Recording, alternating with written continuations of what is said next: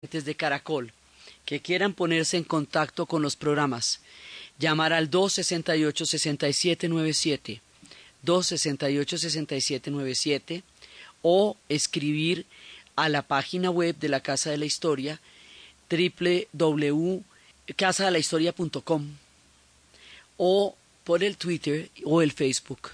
Hoy vamos a ver el último de los programas de la historia de los Olímpicos.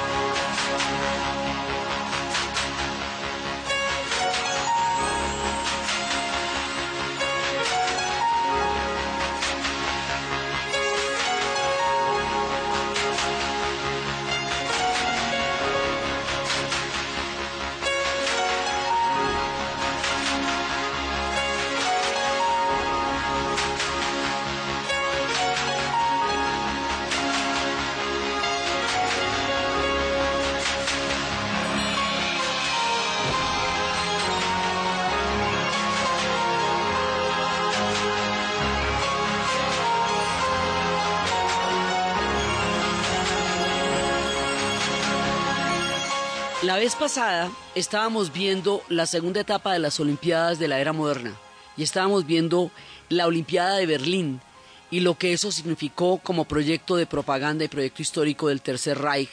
Estábamos viendo las Olimpiadas en Londres después de la Segunda Guerra Mundial en el 48 y estábamos viendo las de Helsinki y estábamos viendo las Olimpiadas de la posguerra y habíamos quedado en los Olímpicos de México de 1968, primera Olimpiada en América Latina, con la cual México estaba preparadísimo y habíamos contado que antes de eso, dos semanas antes, fue la matanza de los estudiantes en Tlatelolco.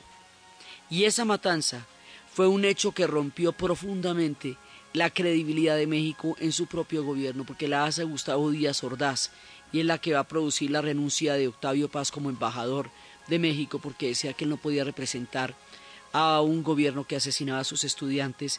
Eso fue una de las cosas más duras en esa época y sin embargo, bueno, se celebran las Olimpiadas, los mexicanos estaban preparados para los Olímpicos y otro hecho que va a llamar muchísimo la atención ahí es que en el momento de ganar la medalla de oro y la medalla de plata, dos atletas norteamericanos, Tommy Smith y John Carlos, en el momento en que están en el podio, primero se negaron a cantar bajo el himno norteamericano y segundo, de todas maneras van representando, de todas maneras van representando a los Estados Unidos. Segundo, una vez en el podio, van a ser el símbolo del poder negro, Black Power. Y ese símbolo del poder negro es lo que va a recorrer el mundo esa imagen. A ellos los van a echar de la Villa Olímpica inmediatamente porque eso, digamos, es un símbolo político en una Olimpiada. Pero es la época en que se está dando toda una recuperación histórica acerca del sentido de propia valía y de orgullo de los movimientos negros en los Estados Unidos. Es la época en que Mohamed Ali se va a convertir en un símbolo impresionante de todo lo que va a ser el orgullo negro y va a reflejar como nadie el proyecto de una nación orgullosa, porque ellos como entraron como esclavos a la sociedad norteamericana, su sentido de construcción de valía los hacía remontarse a los tiempos de África para tener el orgullo de sus linajes y de sus razas. El movimiento por los derechos civiles había transformado muchísimo de la conciencia moral de los Estados Unidos. Y ahora el poder negro, que era una visión más radical, una visión de, de sentido, digamos, de construcción de propia valía, de propio orgullo y de liberarse de la esclavitud mental, como diría Omar y después, va a quedar reflejado en ese gesto de los dos atletas que van a poner el puño cerrado en alto y que recorrería el mundo. Es la época del soul y es la época en que toda la conciencia histórica de la raza negra de los Estados Unidos se está manifestando en la música, en el deporte, en todas partes. Y eso sucede en 1968, uno de los daños más cargados de densidad histórica en la segunda parte del siglo XX.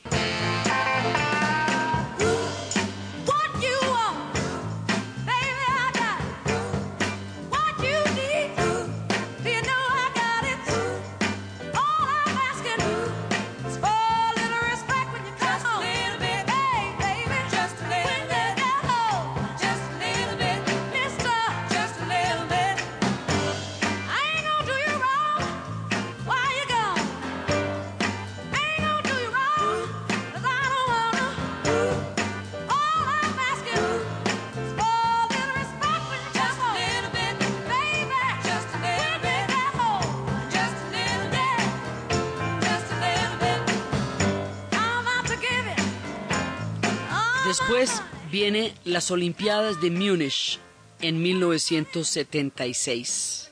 Perdón, después vienen las Olimpiadas de Múnich en 1972. Segunda Olimpiada para Alemania después de la de Berlín en el 36. Aquí va a ocurrir la mayor tragedia que ha sucedido alguna vez en unos Juegos Olímpicos. Algo muy grave va a pasar en esta Olimpiada que deportivamente hablando va a ser muy buena, pero que va a enfrentar uno de los capítulos más terribles de toda la historia de la supervivencia del espíritu olímpico en un intento por, por traspasar los límites de, de los odios y que aquí se va a ver envuelto en una tragedia. Resulta que los palestinos eh, después de la guerra de los seis días se fueron a vivir, pues quedaron en, Jordania, porque un pedazo de lo que Israel toma después de la guerra de los seis días es en Jordania, así que los que estaban eh, en, la margen de Cisjordania, así que los que estaban allá quedaron en ese país. Jordania les, da les va a dar el asilo y les va a dar, digamos, la condición para vivir allá, y en un momento dado va a haber un intento palestino de tomarse el poder y el rey Hussein de Jordania va a expulsar a los palestinos de Jordania. Esto va a ocurrir en septiembre. Por esa razón, surge un grupo eh, armado que se va a llamar Septiembre Negro. Y va a haber otro grupo que es el Frente de la Liberación del Pueblo de Palestina, porque es la época más aguda del conflicto entre Israel y Palestina. Estos dos grupos coordenados planean un ataque a la Villa Olímpica en Múnich cuando Alemania quería demostrar el, el, digamos, el éxito del modelo, llegan directamente donde está la delegación de Israel. Y si no es porque el, pesista logra, logra alertar a los demás, eh, muchísima más gente hubiera, hubiera estado involucrada en lo que pasó. Entonces van a secuestrar nueve atletas, dos atletas mueren solamente en la entrada y esto se va a volver una situación en la cual ellos piden la liberación de presos que estaban en Alemania y que está en las cárceles de Alemania y en las cárceles de Israel. Esto va a generar un conflicto internacional, pues se pueden imaginar ustedes con todo lo que les he contado el espíritu olímpico, la gravedad del conflicto que esto va a generar. Entonces van a secuestrar los nueve atletas israelíes y a cambio de ellos van a pedir una liberación de presos políticos. Y le toca la intermediación a Willy Brandt, canciller alemán en ese momento. Golda Meir pide permiso para intervenir, pero no le dan el permiso para intervenir. Entonces, lo que, lo que van a hacer es lo siguiente. Van a hacer una operación de crear un aeropuerto falso para, digamos, para eh, eh, simular una, una simular que ellos están huyendo y darles los aviones que habían pedido. Pero ese aeropuerto es falso y en la parte de arriba hay francotiradores. O sea, hay una operación de simulación para responder al chantaje olímpico. Eso es básicamente lo que va a pasar y, eso es lo que intentan hacer, digamos, en acuerdo también con, con Golda.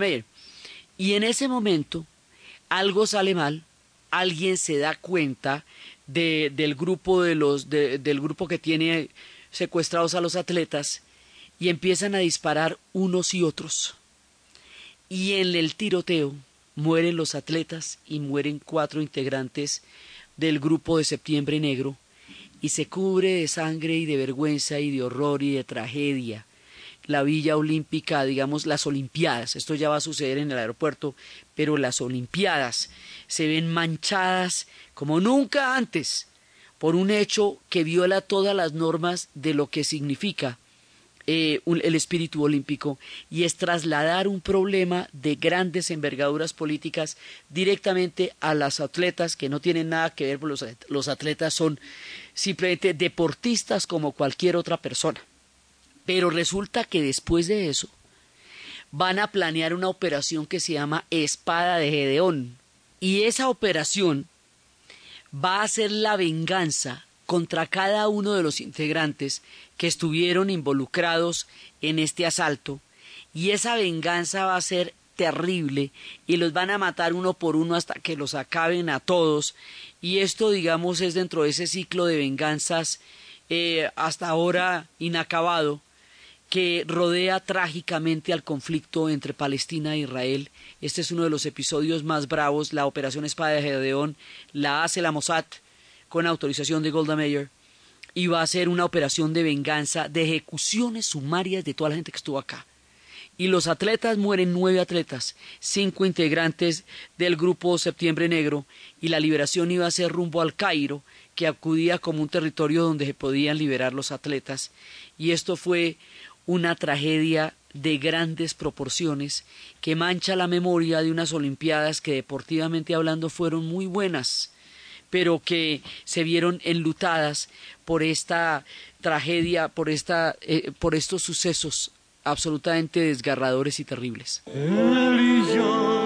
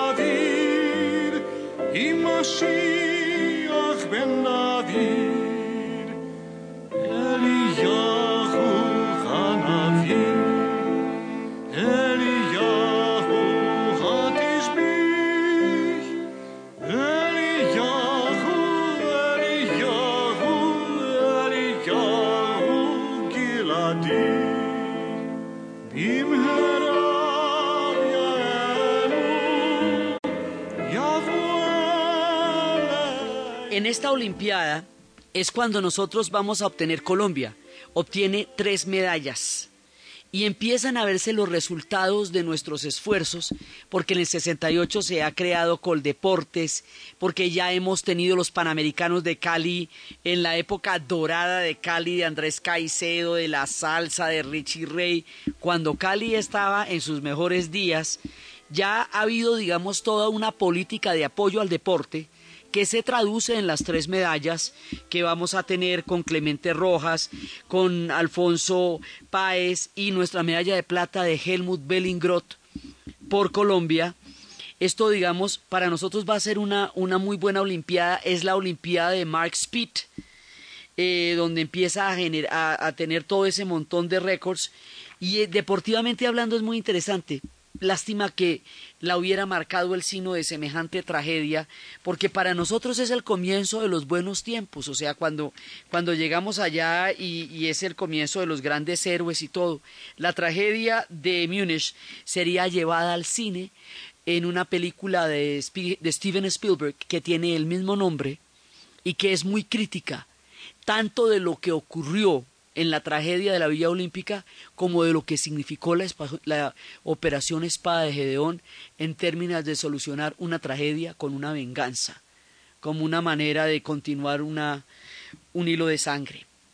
Entonces, las Olimpiadas modernas, digamos las que nos quedan en este último capítulo, son México 1968, Múnich 1972, Montreal 1976, Moscú 1980, Los Ángeles 1984, Seúl 1988, Barcelona 1992, Atlanta 1996, Sydney 2000, Atenas 2004, Beijing 2008 y ahora los Olímpicos de Londres. Entonces, como eso es un jurgo de tiempo y es nuestro último programa, vamos a ir contando algunos rasgos generales de lo que fueron pasando en las diferentes épocas.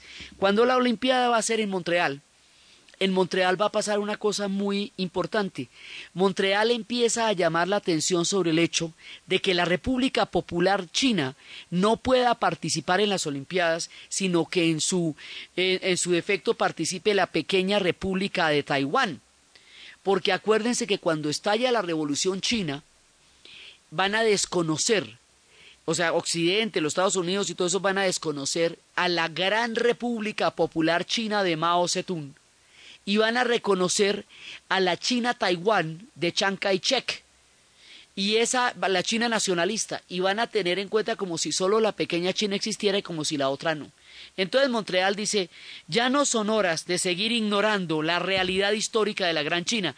China a su vez, para poder lograr aproximarse a la participación olímpica, va a desarrollar una cosa que se llama la diplomacia del ping-pong. Y es jugar ping-pong con todo el mundo por todas partes hasta que se vayan acercando. En su tiempo, en la antigüedad, habían desarrollado la diplomacia de la seda, que era casar a sus hermosas princesas con los hijos de los dueños de, los jefes de las tribus para que la siguiente generación se pudiera chinizar.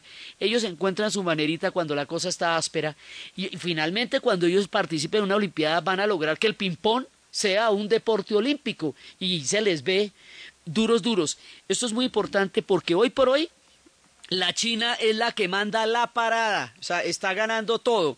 Entonces, por eso es tan importante ver cómo hicieron ellos para entrar con los vetos políticos de la Guerra Fría. Y eso fue lo que pasó, digamos, en la una, una parte de las muchas cosas que pasaron en la, en la Olimpiada de Montreal. En la Olimpiada de Montreal va a ocurrir una cosa increíble. Por primera vez, una muchacha, una chica, de 14 años va a desafiar las computadoras y va a encontrar la perfección olímpica. Nadia Comaneci, de Rumania, va a sacar un puntaje absoluto de 10 en la modalidad de gimnasia olímpica. Se va a convertir en un ícono del olimpismo mundial y la van a llamar la novia de Montreal va a ser el momento en que ella va a deslumbrar al mundo con lo que va pasando. Los temas políticos siguen siendo muy complicados. Nueva Zelanda ha jugado un partido con Sudáfrica de rugby y como Sudáfrica está vetadísima a partir del momento en, que todos los países africanos entran a participar en la Olimpiada, eh, dicen que no le permitan entrar. El Comité Olímpico sí le permite entrar a Nueva Zelanda, razón por la cual los países africanos no van a participar, incluyendo Guyana, que lo hace en solidaridad. Entonces, aquí nos vamos a ver metidos en una cantidad de tejemanejes políticos que van a estar influyendo las Olimpiadas, porque todavía estamos en tiempos muy ásperos de la Guerra Fría. Cuando le toque la siguiente eh, Olimpiada a Moscú, en 1980, y vayan a tener la mascota más recordada de todos los olímpicos, el osito Misha que ese sí lo recordamos siempre, de las mascotas que quedaron en el imaginario colectivo fue el tierno oso de Moscú. En 1979, Moscú ha invadido Afganistán. Y esta invasión brutal de Afganistán va a ser motivo para que los Estados Unidos vete su participación en esa Olimpiada y una vez más se politiza con los vientos de la Guerra Fría.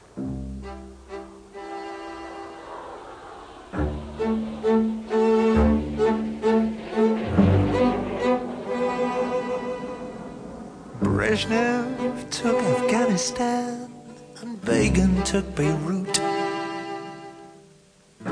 Galtieri took the Union Jack. And Maggie, over lunch one day, took a cruiser with all hands, apparently to make him give it back.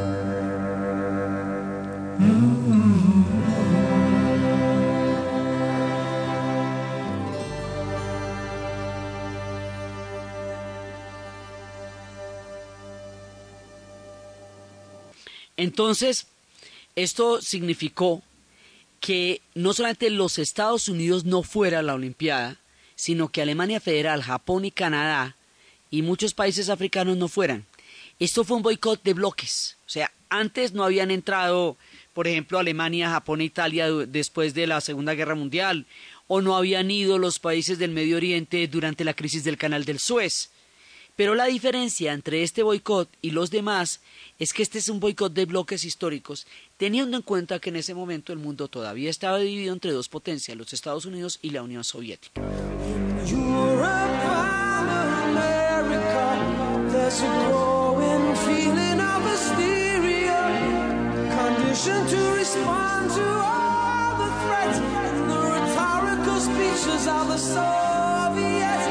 Mr. subscribe to this point of view would be such an ignorant thing to do if the Russians love their children too. How can I save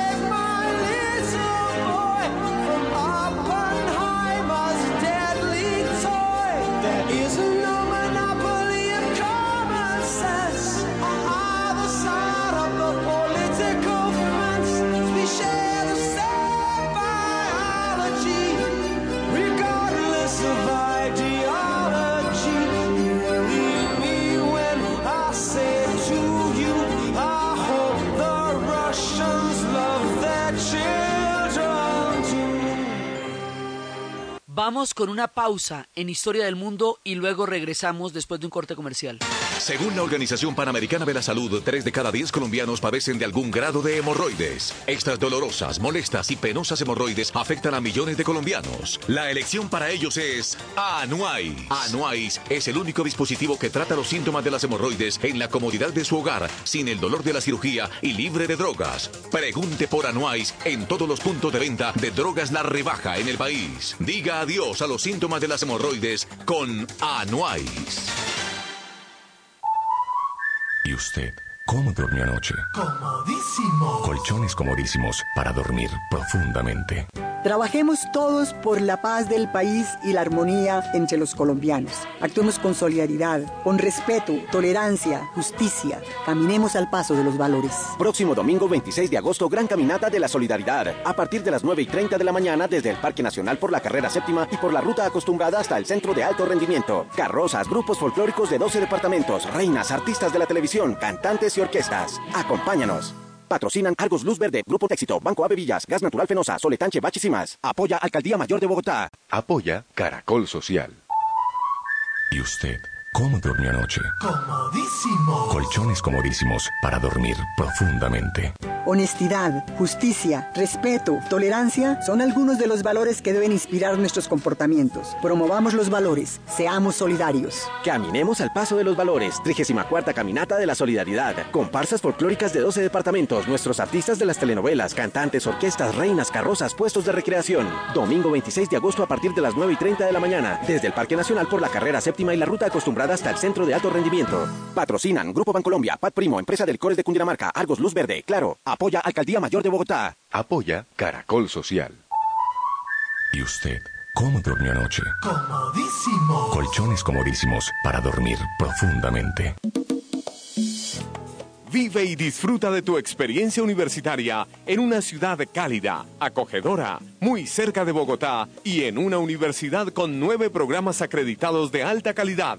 Universidad de Ibagué. Nuestro compromiso con la excelencia se nota. Matrículas abiertas. Informes www.unibagué.edu.co. Universidad de Ibagué. Comprometidos con el desarrollo regional. ¿Y usted? ¿Cómo durmió anoche? Comodísimo. Colchones comodísimos para dormir profundamente.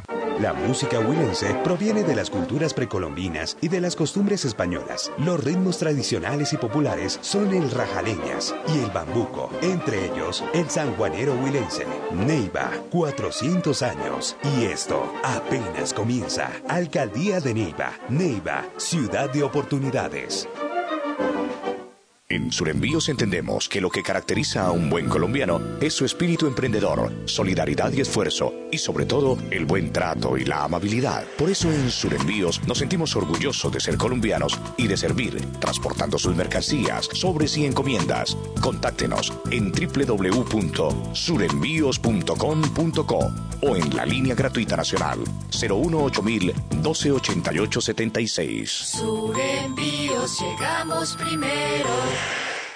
La música huilense proviene de las culturas precolombinas y de las costumbres españolas. Los ritmos tradicionales y populares son el rajaleñas y el bambuco, entre ellos el sanjuanero huilense. Neiva, 400 años. Y esto apenas comienza. Alcaldía de Neiva. Neiva, ciudad de oportunidades. Caja Sonora. Espacio radial de Confama para oírte mejor.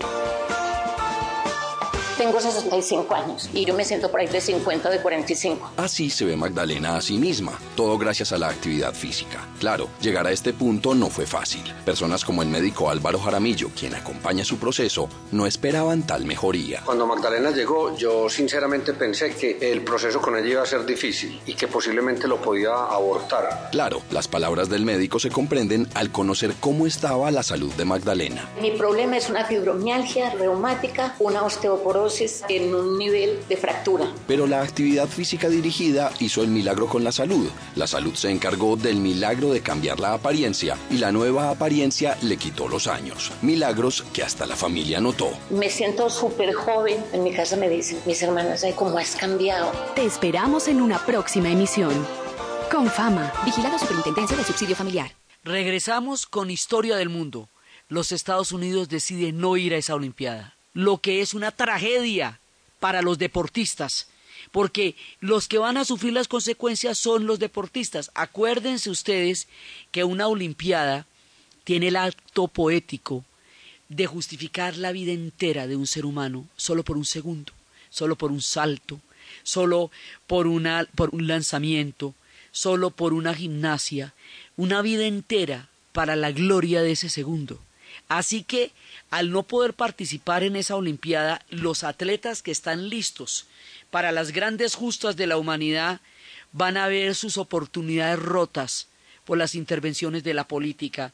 Y eso fundamentalmente perjudica al deporte y perjudica a los atletas que, que no van a poder eh, desarrollar toda la, toda su capacidad eh, para poder mostrar su excelencia, que era el objetivo.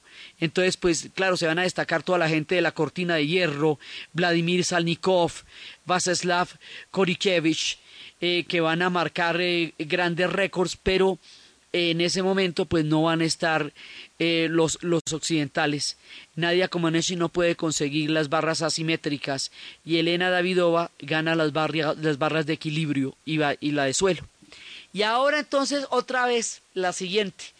Viene la Olimpiada de Los Ángeles en 1984, pero en la Olimpiada de Los Ángeles entonces la Unión Soviética veta la participación. Entonces vuelva y juega. Todos los atletas que estaban listos para Moscú no van a poder ir, eh, los norteamericanos no pudieron ir a Moscú y los de Moscú no van a poder ir a Los Ángeles, lo cual eh, hace que durante dos generaciones de atletas no se puedan enfrentar, porque son dos Olimpiadas, son ocho años. Ocho años es la vida útil de un atleta de lejos. Entonces hay una generación frustrada por las influencias de la geopolítica que debería haberse mantenido en otra parte distinta. Pero entonces, ¿sabe qué hacen los gringos?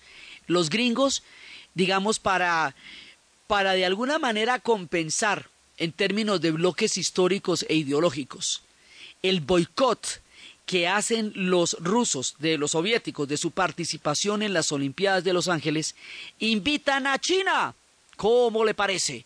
En 1984, Olimpiada de Los Ángeles, la República Popular de China entra por primera vez en los Olímpicos de la era moderna, después de la Revolución, y con esto empieza a prefigurarse lo que hoy es la gloria del pueblo chino en los Olímpicos. Arrancamos desde ahí. Entonces, em, ahí en ese momento, y pero entonces no participa ni Cuba, que normalmente era la dureza de todo nuestro, de todos los nuestros, ni Etiopía, porque se solidarizan y con la Unión Soviética y entonces la cosa se, se, se complica, pero de todas maneras Carl Lewis logra, lo llaman el hijo del viento, y él logra vencer los récords que habían estado intactos desde que Jesse Owens los había roto en las Olimpiadas de Berlín.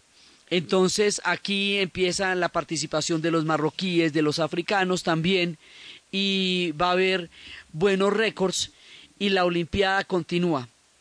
Después vienen otras Olimpiadas que son en 1988, las de Seúl, pero esto todavía no logra conjurar el espíritu de la, de la discordia porque al hacerse en Seúl, eso claramente, digamos, es una, es una cosa que se va en contra de Corea del Norte.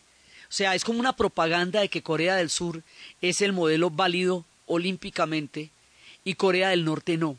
Entonces, en lugar de ser una, un tema de concordia, los va a dividir aún más, porque Pyongyang considera que es una propaganda que se haga en un país dividido en Corea del Sur. Entonces se van a poner un poco como aburridos y, pues, seguramente, seguramente si lo hubieran hecho en Pyongyang hubiera tenido otra connotación. Pero aquí, de todas maneras, participan la Unión Soviética, la Alemania Democrática, eh, digamos el otro bloque que había que había gobernado, que había estado durante, durante los últimos dos boicots, si va a estar acá. Carl Lewis continúa en su dureza. La, atleta norteamericana Florence Griffith se vuelve la figura de los 100 y de los 200 metros. empiezan las sospechas de doping, eh, de hace rato que estamos empezando con el tema del doping y ella va a morir a los 39 años. Aquí se incluyen deportes como el taekwondo, eh, que va a, haber eh, va a haber una exhibición en Seúl. Y después viene la Olimpiada, la más chévere, la más bacana de todas. La Olimpiada de Barcelona 1992. ¿Por qué decimos que es la más bacana? Porque todo el mundo se pone de acuerdo para la foto, que es de lo que se tratan los Olímpicos. Esta Olimpiada ya no la boicotea nadie. Ha caído el muro de Berlín. Alemania se ha reunificado. Suráfrica por primera vez va a participar en las Olimpiadas de Barcelona porque Mandela ha salido de la cárcel y ha caído el apartheid y por primera vez una delegación surafricana de hombres y mujeres, de, blancos y de negros van a participar eh, eh, juntos van a desfilar juntos en Barcelona. Este es el momento en que llegan todos, todos. Ahí no va a boicotear nadie, nadie va a estar en contra de Barcelona. Ellos pueden hacer su discurso en catalán como una manera de reivindicar la, un idioma prohibido durante toda la era del franquismo y ahí todavía participa Yugoslavia y Bosnia-Herzegovina poco tiempo antes de la Gran Guerra eh, esos son las épocas de Michael Jordan, de Magic Johnson. Son épocas, digamos, en que, en que hay una concordia. Lituania, Letonia y Estonia participan eh, por separado, digamos, de la URSS, que está en sus últimos días. Y es cuando Jimena Restrepo se gana la medalla de bronce en atletismo. Se cumplen ahora 20 años de cuando nuestra Jimena se ganó la, la medalla. Entonces, esas van a ser unas Olimpiadas chéveres chéveres, chéveres, porque, porque todo el mundo está de acuerdo y la concordia que tanto quería el, el varón de Coubertin se cumple en Barcelona con todo el amor y con todo el espíritu olímpico en plena, en, digamos, en pleno esplendor. Barcelona, te estás equivocando, no puedes seguir inventando que el mundo sea otra cosa y volar como mariposa. Barcelona, hace un calor que me deja fría por dentro con este vicio de vivir mintiendo. Qué bonito sería tu mar si supiera yo nadar. Barcelona, mi mente está llena de cara de gente extranjera, conocida desconocida. He vuelto a ser transparente. No existo más. Barcelona. Siendo esposa de tus ruidos. Tu laberinto extrovertido. No he encontrado la razón. Porque me duele el corazón. Porque es tan fuerte que solo podré vivir en la distancia y. En 1996, la Olimpiada que le hubiera tocado a Grecia por el centenario de los Olímpicos, le toca Atlanta. Y en Atlanta pasa una cosa muy particular. Atlanta, y pues en el estado de Georgia, era parte de todo el momento más duro de los movimientos por los derechos civiles, era donde aplicaba el sistema de segregación del Jim Crow System, era donde todas esas historias que llevaron a Martin Luther King a levantarse contra la opresión y la injusticia, basado en la no violencia, tomando las enseñanzas de Gandhi y desfilando por las calles con la fe de un pueblo y el sueño que lo llevaría a Washington y el sueño que tenía en el cual alguna vez sus hijos vivirían en un país donde fueran juzgados no por el color de su piel sino por el contenido de su espíritu. Atlanta, que tan, tan dura lucha había llevado por llegar a crear un mundo posible para los afroamericanos que habían pasado sus peores días allá, muestra toda una cultura negra, con todo el orgullo del mundo, con el soul, con los cantantes, con Gladys Knight, con todo el mundo, Mohammed Ali, ya con Parkinson, prende la llama olímpica. El hombre que no había ido a Vietnam porque había dicho que Vietnam era una guerra donde los blancos mandaban, a los negros a matar amarillos para quedarse con la tierra que le robaron a los rojos. El hombre que había dicho que ningún Bien Kong lo había llamado el nigger. El hombre que había sido el símbolo del poder negro desde su, desde su excelencia, desde el título mundial, desde cuando lo metieron a la cárcel y salió y se lo volvió a ganar. Él por todo eso prende la llama olímpica. Esta Olimpiada es una manera como el mundo va a ver todos los logros de un pueblo que partía desde los horrores de los linchamientos legales y las leyes de fuga a los miembros de la comunidad negra, de la segregación más terrible, hasta estar ahora siendo los anfitriones de una Olimpiada y mostrando cuánto habían avanzado en la historia desde los días a ciegos de la discriminación.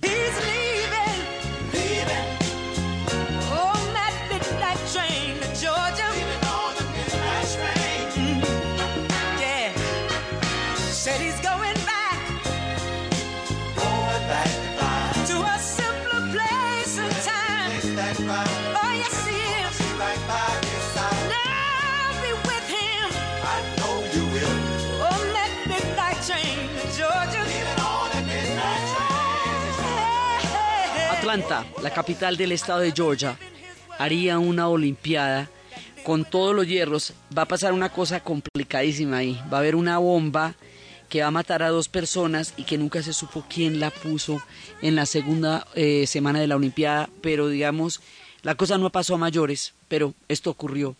En esta Olimpiada participa Palestina, porque es la era Clinton y es el tiempo de los acuerdos de Oslo entre Rabin y, Arafat. Entonces Palestina participa. Eh, Corea del Norte, Burundi también va a participar. Y pues Mohamed Ali de la llama el, el mejor deportista, considerado uno de los mejores deportistas de todo el siglo. Y allá está el Dream Team y está la época pues de los grandes del básquetbol y este el tiempo de Miguel Indurain y de Abraham Molano en la contrarreloj ese y se destaca pues Magic Johnson. Y ahí va a haber em, va a haber fútbol va a haber eh, una gran cantidad de, de, nuevos deportes y fue una aparición de, de los atletas de altísimo rendimiento del básquetbol norteamericano que son los que van a integrar el Dream Team. Después de Atlanta viene Sydney en el cambio del milenio en el año 2000, cuando empieza el siglo XXI, en el momento, digamos, en que el mundo está pendiente. Para esa época, los aborígenes australianos, que fueron raptados sus hijos durante la primera década del siglo XX, los hijos de los aborígenes australianos, fueron raptados por los blancos, robados de, los brazos de sus padres, porque consideraban que los aborígenes australianos no tenían un modo de vida que fuera digno para criar a sus propios hijos. La mayoría de estos niños terminaron siendo abusados sexualmente o, sometidos a la servidumbre. El rapto de esta generación perdida, que se llaman, más o menos se calcula que fueron cien mil niños, rompe profundamente la cultura aborigen que hoy día resiente profundamente lo que pasó porque es una tragedia demográfica enorme y un crimen histórico terrible. Entonces ellos le piden al gobierno y le piden a los blancos que se disculpen por haber hecho eso. Y los blancos no se disculpan porque dicen que no tenían mala intención al haberlo hecho, que es un acto, digamos, de cinismo, y no se disculpan y no se disculpan. Entonces, la atención puesta sobre Sydney en el cambio del milenio se vuelve una ocasión para que los aborígenes australianos pongan ante el mundo de manifiesto todo lo que ellos necesitan que se reconozca, teniendo en cuenta la historia tan trágica que van a tener ellos. Pero no les van a pedir perdón, ese perdón va a venir solamente hasta hace dos años. E, sin embargo, Kathy Friedman, digamos simbólicamente, Kathy Friedman, una chica aborigen, prende la llama olímpica. Cuando todo el mundo está mirando a Sydney, el grupo australiano Midnight Oil es el encargado de tocar la música, de tocar el concierto de apertura. Cuando aparecen ellos, las cámaras del planeta, el cambio del milenio, todo el mundo mirándolos, en ese momento se abren la camisa y debajo de la camisa que tienen hay una camiseta con la palabra sorry, que significa lo siento. El grupo Midnight Oil, que es un grupo blanco australiano, pide el perdón que el gobierno se niega a pedir a los aborígenes y ese mensaje va a ser particularmente fuerte ante los ojos del mundo que contempla el nacimiento del siguiente milenio.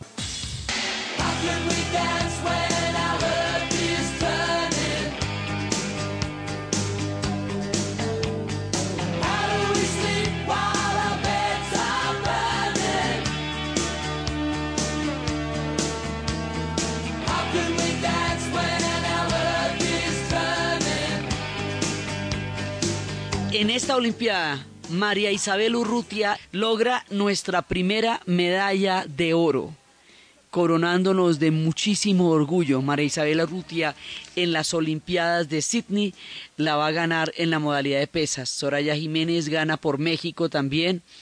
Eh, la participación de las mujeres es muy fuerte en esta Olimpiada. Marion Jones también se va a destacar por tres medallas de oro y dos de bronce es un momento muy, muy importante en, la, en, en todas las justas olímpicas, esta, esta Olimpiada del nuevo milenio.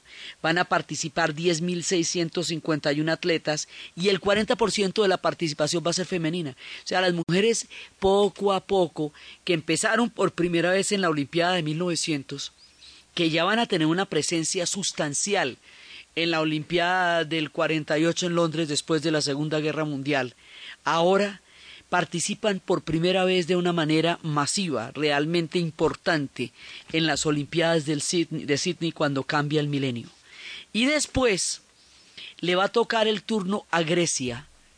Y Grecia va a ser las Olimpiadas del 2004, primeras Olimpiadas después del 11 de septiembre, primeras Olimpiadas después de la era, eh, del comienzo de la era antiterrorista, razón por la cual las medidas de seguridad van a ser mm, extremas sobre todo después de, lo de Atlanta y todo, y en la era antiterrorista, pues son, van a ser extremas, y los griegos van a intentar con todo sacar adelante unos olímpicos que 15 días antes todavía no estaban seguros que estuvieran en condiciones de celebrar, que tocó parar el país para hacerlo. Bjork tocó en la inauguración de los Olímpicos de Atenas.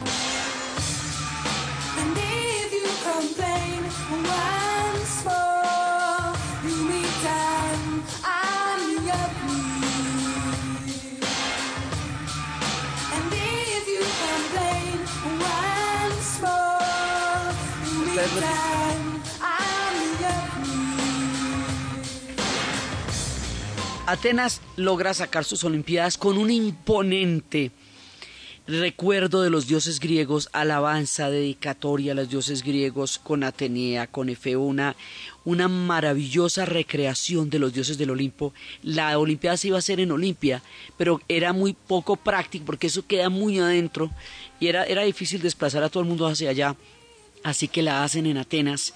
La llama olímpica de todas maneras da un gran recorrido, aunque salga de ahí al lado, pero da un gran recorrido. Y eh, el espíritu de los griegos vuelve a florecer, tal como lo soñaba Coubertin y tal como lo fueron en las épocas antiguas, con todo su esplendor.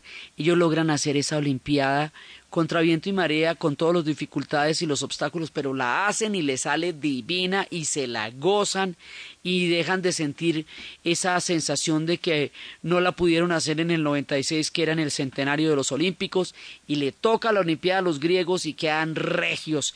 Y al otro día después de eso quedaron en un estado de agotamiento porque el país paró 15 días antes para dedicarse única y exclusivamente a la Olimpiada. Aquí participan ya Kiribati, Timor Oriental, por primera vez, después del genocidio enorme que habían tenido antes. Afganistán vuelve a participar en los Juegos. Afganistán e Irak son saludadas sus delegaciones con honores, mientras que los Estados Unidos recibe una rechifla, pues esto es ya la época de Bush y la época de todas estas guerras. Entonces hay un sentimiento, digamos, grave eh, con respecto a todo lo que está pasando y es un momento en que Michael Phelps se gana seis medallas de oro y dos medallas de bronce, empezando la hegemonía que ahora lo convierte en el rey de todas las Olimpiadas, o sea, el monstruo que hemos visto en estos Olímpicos se eh, empieza a mostrar su protagonismo gigantesco en Atenas en el 2004. Y así los griegos logran hacer su Olimpiada, que era su gran sueño dorado. Ahorita la vida es dura para ellos, pero en su momento y a esa hora ellos cumplieron con el llamado de los dioses, a quien ellos habían inventado, en quien ellos habían creído y a quien ellos evocaron, hasta convertirse en toda la antigüedad en una gran civilización que hizo posible el surgimiento de la cultura occidental. Con la idea de demostrar lo que significa convertirse en una potencia, con la idea de resurgir con la grandeza de la antigüedad, con pasos de animal grande, lejos de esos días en que Canadá tenía prácticamente que ponerse furiosa para que siquiera la la tomaran en cuenta.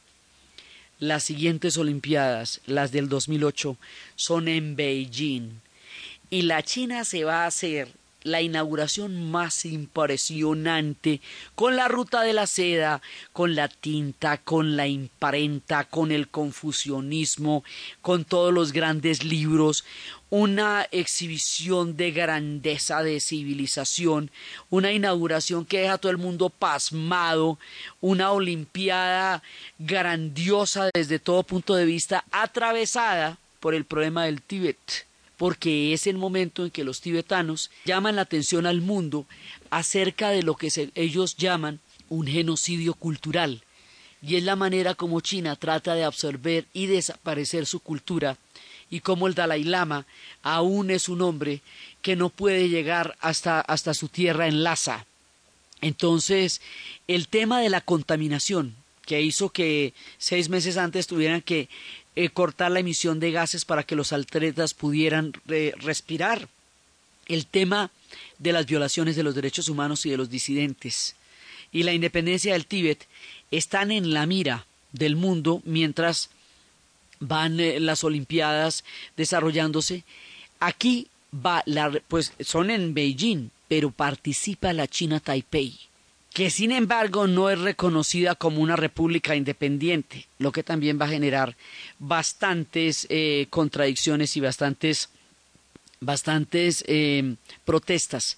También va a participar de una manera eh, separada Hong Kong. Estas Olimpiadas van a ser fastuosas. Después de esa Olimpiada fastuosa, los británicos se vienen con una exhibición del orgullo histórico, se vienen con una inauguración que muestra primero la comarca, el mundo celta, Irlanda, Escocia, Gales, todo ese, ese mundo maravilloso y luego irrumpe de una manera brutal transformando la faz de la tierra, la revolución industrial, viene la seguridad social, pero también en la época de la revolución industrial, después cuando hacen el homenaje a los caídos en la Primera Guerra Mundial, aparecen las sufragistas, los, movimientos por el derecho al voto, aparecen los sindicatos, los trabajadores, los obreros, la seguridad social, de la cuna hasta la tumba, van apareciendo todos los logros de ellos, el rock, el punk, los Sex Pistols, su majestad la reina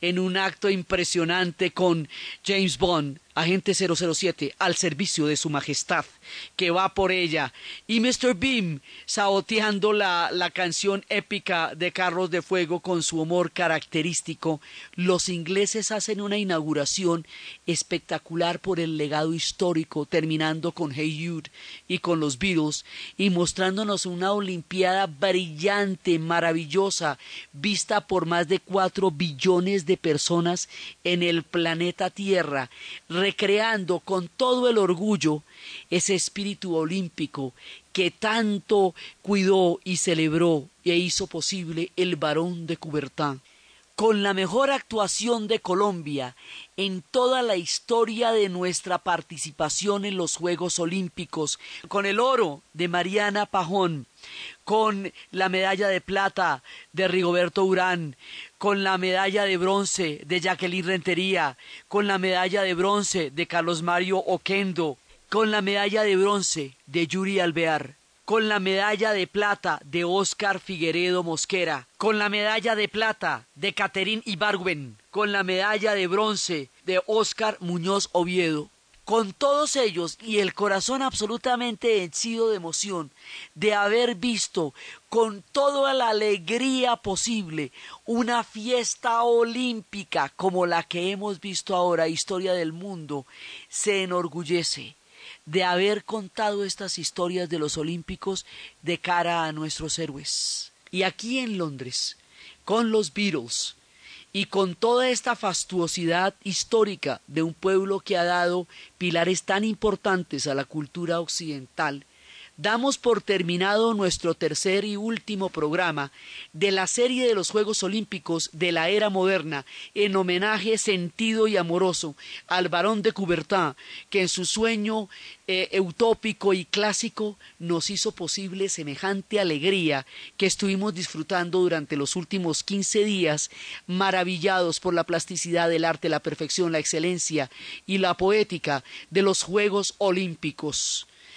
Después de esto nos vamos con los grandes, vamos a empezar con los persas, desde los tiempos antiguos en que se inventaron los imperios. Entonces, desde los espacios de la excelencia, de la grandeza olímpica, del espíritu del varón de Coubertin, de la China convirtiéndose en potencia, de los británicos mostrando los logros de su contribución a la historia de Occidente, de los griegos viviendo ese sueño largamente acariciado, de los canadienses intercediendo por otro tipo de relaciones, de la concordia maravillosa de Barcelona, de la gloria y el inmenso esfuerzo de nuestros atletas colombianos y de todo lo que los sueños olímpicos nos inspiran, nos maravillan y nos llenan de emoción cada cuatro años la mejor de las justas de la humanidad junto con los mundiales, en la narración Diana Uribe, en la producción Jessy Rodríguez. Y para ustedes, feliz fin de semana.